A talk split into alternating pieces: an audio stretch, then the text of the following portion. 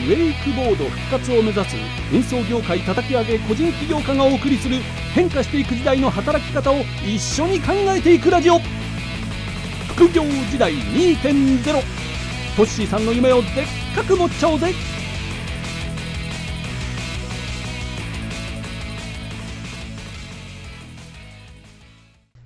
はいはい、どうも、えー、夢追い人応援人トッシーです。よろしくお願いします。はい、えー、第4回目行く前にですね、ちょっと前回の分で訂正があります。はい。えっ、ー、とね、円高が進むと輸入コストが上がると言うたんですけども、えー、これが全く逆ででしてね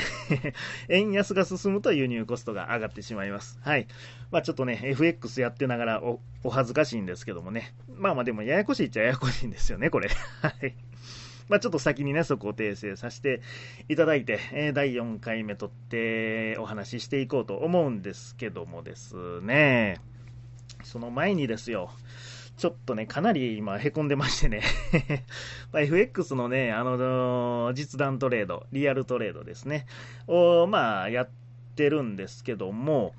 まあ、それ以外にね、あの資産構築の一部としてね、その FX で自動売買、えー、ができるんですねで。その自動売買に入れてたね、口座がね、もうほぼぶっ飛ぶ寸前までいってね、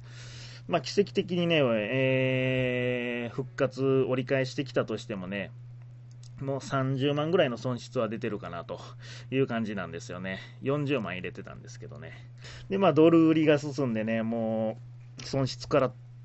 ちゃってね、もう、なんかもう何もやる気起こらんすよね、今日。はい。まあそんな状態なんですけどもね、まあそんな時に撮るのもありかなと思って、ちょっと撮ってます。はい。まあまあ最終的にはね、投資のフェーズとかっていくんでね、まあこういったこともつきものなんで、えー、まあちょっとね、高い勉強にはなりましたけどね、うん、まあ、すごく勉強になりましたね。まあ、リスク取るっていう部分と、あのー、まあ、こういう経験したからね、次はね、あのー、勇気を持って損切りできるっていう部分も勉強になりましたしね。まあまあ、ちょっとね、投資の方に話はそれましたけども、まあ、あの、第4回目、えー、元気を、ね、気を取り戻して 第4回目取っていきたいというふうに思います。はい。トッシーさんの夢をでっかく持っちゃおうぜはい。で、第4回目、今回のテーマはですね、高齢者の定義ということで、えー、お話ししていきたいというふうに思います。はい。えー、今ね、日本では高齢者っていうとね、あの、65歳以上っていうことをね、あの定義で、えー、日本では定められてますね。65歳以上が高齢者と。で、えー、ですけどもね、あの、このですね、日本老年学会という、まあ、えー、ところがですね、あのー、ね、この65歳からの高齢者の定義をですね、75歳以上に、えー、見直してですね、まだまだ社会を支えられるよというふうにね、国に提案してるんですよ。うん。で、これ、原因がですね、あの、まあ、環境の変化とかね、生活環境の変化とか、まあ、あの、医療の発展でですね、ま、昔に比べてね、5歳から10歳ぐらい若返ってると、えー、いうことを原因に挙げて、で、まあ、65歳の高齢者の定義をね、75歳以上に、えー、見直しましょうっていうふうに国に提案してるんですね。うん、で実はね、そんな動きがありまして、えー、まあ、これ聞いて皆さんどう思われますかね？うんまあ、の65歳って言ってもね、あの全然若々しくてね、あのはつらつとね、まだまだ肉体労働もいけますせみたいな方もいらっしゃいますし、方やね、もうよぼよぼで もうあかんでしょうみたいな言う人もいますよね。はい。でね、まあ、これ聞いて、まあ、いろいろね、ネットとかでも調べたら出てくるんですけども、もう私はね、まあまあ、あるかなっていうふうに思うんですね。うん。で、まあ、理由としてね、あのまあ、前回お伝えしたね、あの社会保障費ですね、まあ、GDP の25%、まあ、約125兆円社会保障費にかかっているわけですよね。うん、で、さらにはね、毎年40から50兆ぐらいのね、国が借金してると、えいう状態なので、えこれね、高齢者を75歳っていうふうに定義してしまえば、要は75歳まで働けよということですよね。うん。で、75歳まで年金や税金払ってくださいと。で、年金の支給は75歳になってからですよと。要は今まで65歳、えー、から与えてた年金が10年、ね、伸ばせるわけですよね。で、医療費も75歳からってできるわけですよね。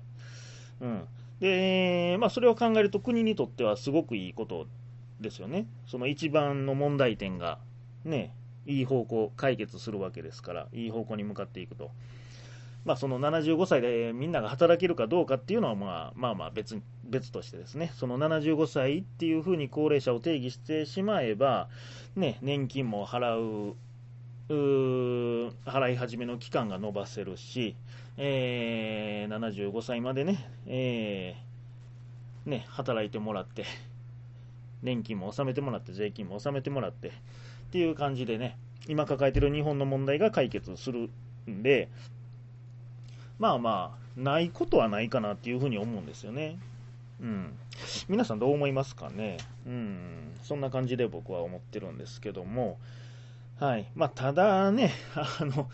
いくら75歳まで働けますせって言うても、はたや75歳で今とね、同じような給料もらえてるんかって考えたら、絶対ないですよね。今のその半分もらえてたらいい方なんじゃないですかね。うん。まあまあ、そんなことをね、考えてたりするんですよ。うん。なんでまあ、これはもう、わからないですけどね、どうなるかは。うん。でも今、私が言うてることがもう全くね、嘘っぱちの内容になるかもしれ,、ま、しれないですし、えー、これがもしかしたらね、あの実現するかもしれないんで、えっ、ー、と、まあ、もしね、これ、うんまあ、可能性はあると僕は思ってるんですけども、もしね、そうなったら、ね、もちろんそうなってからでは当然手遅れなわけなんで、えー、まあ、そういうリスクもあるっていうことでね、あの今から準備しておく必要があるんじゃないでしょうかと、え、いうふうにね、えー、私は思っております。はい。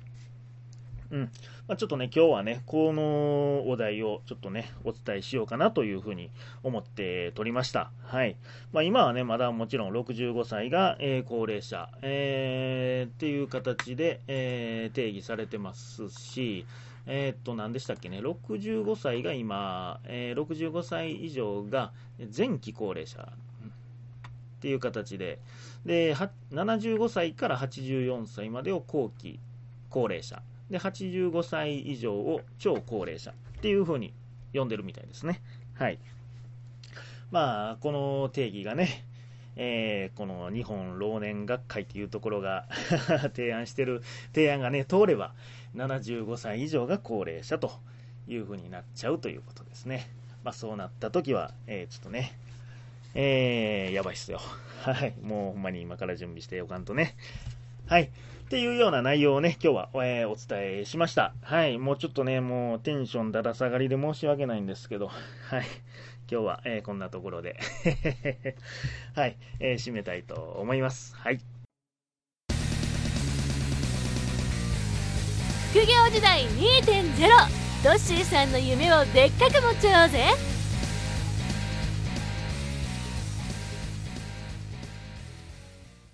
はいはい、えー、ということでですね、第4回目、今回も聞いていただきまして、ありがとうございました。はい、まあ、ちょっとね、テンションだだ下がりの私でございましたけども、はい。まあまあちょっとね、いろいろもう勉強になりましたね。あの資産構築投資に関してはね。はい、まあ高い勉強代になりましたけども、うん。まあ、やっぱりね、難しいんですよね。あのリスク取らんとね、増やしていけない部分もありますし、逆にね、リスクをね、回避してたらなかなか増えていかへん部分もあるんでね、まあ、そこの、ね、間をうまく取って 投資はしていかんとあかんわけですけどね。はいまあ、資産や、ね、資金大きくあったらね、あの安全運用で大丈夫なんですけどね、これから作っていくっていう時にはある程度ね、リスクとなんと、まあ、しゃあない部分はあるんで、えー、まあまあいい勉強になったかなというふうに思って、またね、えー、テンション上げてやっていきたいなというふうに思います。あんまりテンション上がらないですけど、はい。まあまあね、あの、第5回目もね、あの、皆さんにお役に立てるようなお話をしていきたいなというふうに思ってますんで、えー、また聞いてください。はい。で、まあ、ちょうどね、明日はね、マスターマインドミーティングということで、あのー、まあ、運送業界のね、あのー、社長らと、えー、マスターマインドを組んでですね、まあ、お互いの目標や夢に対してね、あの、責任を持って、まあ、アドバイスしたり、えー、まあ、それは違うよと いう注意をしたりですね、し合ってね、あの、切磋琢磨するミーティングが明日ちょうどありますんで、まあ、そこでね、えー、またやる気充電して、ガソリン補給してね、えー、またやる気貯めて頑張っていきたいなというふうに思いますんで、皆さんもね、あの、いろいろね、働いてたらもう鬱陶しいことやもうめんどくさいことやもう腹立つこととかね、ストレスとかもめっちゃあると思うんですけども、まあ、そこをね、うまくね、感情をコントロールして、えー、頑張っていきましょうということで、はい。では今回はこの辺でね、えー、ありがとうございました。また第5回でお会いしましょう。はい、ほなね